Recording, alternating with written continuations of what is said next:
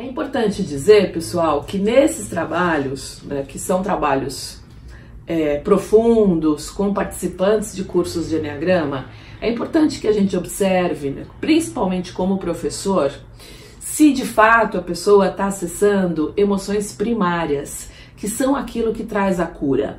E aí eu não vou falar aqui, eu já falei em outros vídeos sobre emoção primária e sobre o quanto a emoção secundária você pode sentir, mas ela, né, Bert Hellinger fala, não vai servir para nada, tá? Você sentir emoção secundária pode ter uma catarse ali, mas em termos de cura, existe emoção secundária, as emoções primárias, onde você começa um processo de cura, e aí tem todas as características da emoção primária e que um bom professor sabe identificar.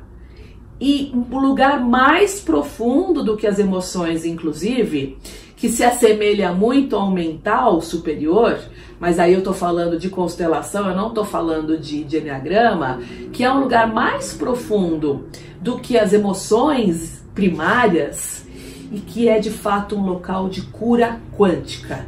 Né? E aí Bert Hellinger fala muito quando ele a gente estuda com ele ou com a própria Brigitte Champetier, desse lugar mais profundo em que até as emoções primárias elas ficam é, num lugar mais para cima, num lugar um pouquinho antes, e é num lugar de mais profundidade onde a cura acontece, tá?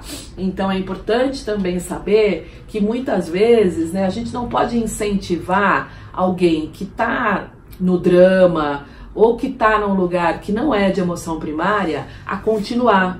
Por quê? Porque é, isso vai servir só de, é, de calmante para o ego do professor. Porque a pessoa está ali entrando em catarse e pode ser que seja uma catarse que não representa nada. Então, antes de pensar em mim como professora, eu preciso olhar para o participante e ver o que é melhor para ele